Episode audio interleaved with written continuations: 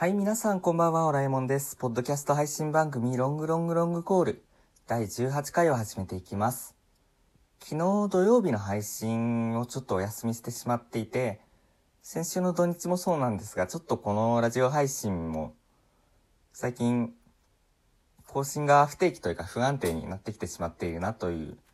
ところを自分自身の中で反省しています。で、皆さんにも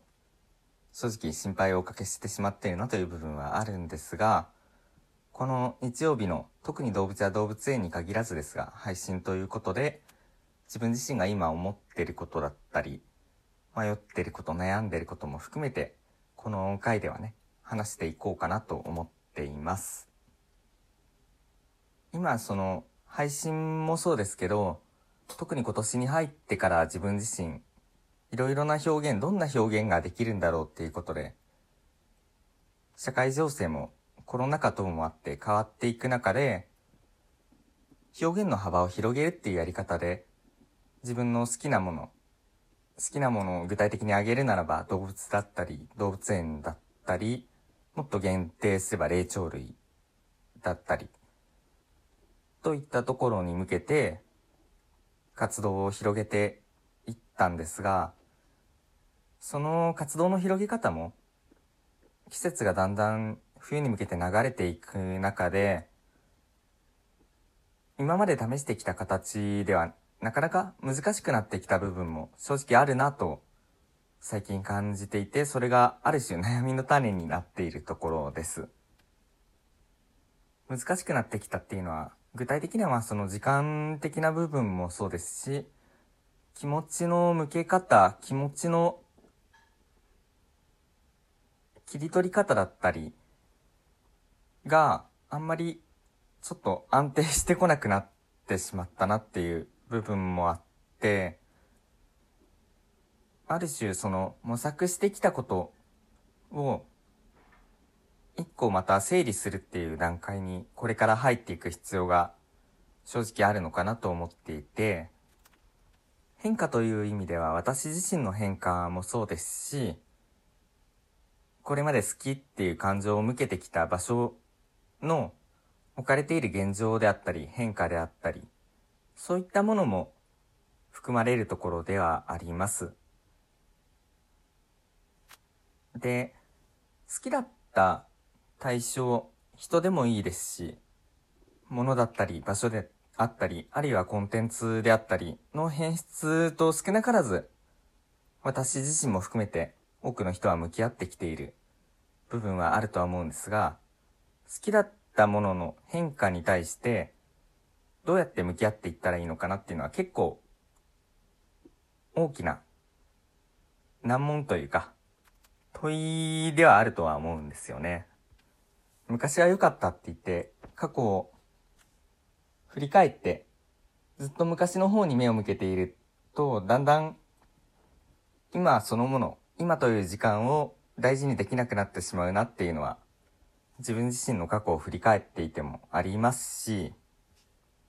かといってその、今現状の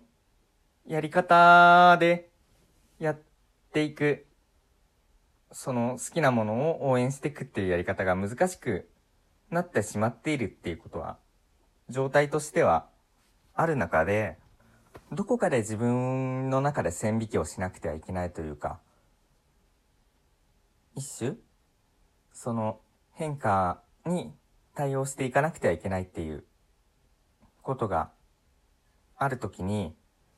気持ちの持ちようというか、整えていく必要が正直あるのかなということを、特に最近は思うことが増えています。で、あまり難しく考える必要はないんですが、その、今の、そのもともと好きだった対象とどうやって向き合っていったらいいのかなっていうのを思うときに、なんて言うんでしょうね。その、白か黒か、0か100かっていう物差しを持ち出してしまうのはものすごく危険なことのように私には思えていて、そうやって自分自身の中で好きだったっていう事実を否定すると最後は何も残らなくなってしまうんじゃないかなとか、それまでの自分自身の気持ちって何だったんだろうっていうような、そういう、うん、なんていうのかな、そういう、自分自身がだんだん貧しくなってしまうような、状態には持っていきたいきたくはないなっていうのは思っているんです。で、かといって、それまで通り続けていくっていうのがどうしても難しくなるっていうことは人間ですから、やっぱりあるという時に、最終的には、なんでしょうね、できるようなやり方でやっていくということと、あとその、これまで応援してきたからこれからも絶対同じやり方でやらなくちゃっていうふうに、あんまり自分を責めすぎると余計に辛くなってしまうので、だから、そういう時は、ちょっと外に目を向けてみる。全く同じ対象ではなくても、少しずつ重なり合うような、別の対象にまた目を向けてみるっていう、そういう種類のブレイクスルーも、もしかしたら必要になってくるのかもしれないということは特に趣味の領域、趣味の分野ではあるなということを思っています。で、私たちは生き物なんでやっぱり変化していく性質のある種なので、今はその気持ちが向いていなかったとしても、またいつか線が交わるというか、やり直せるような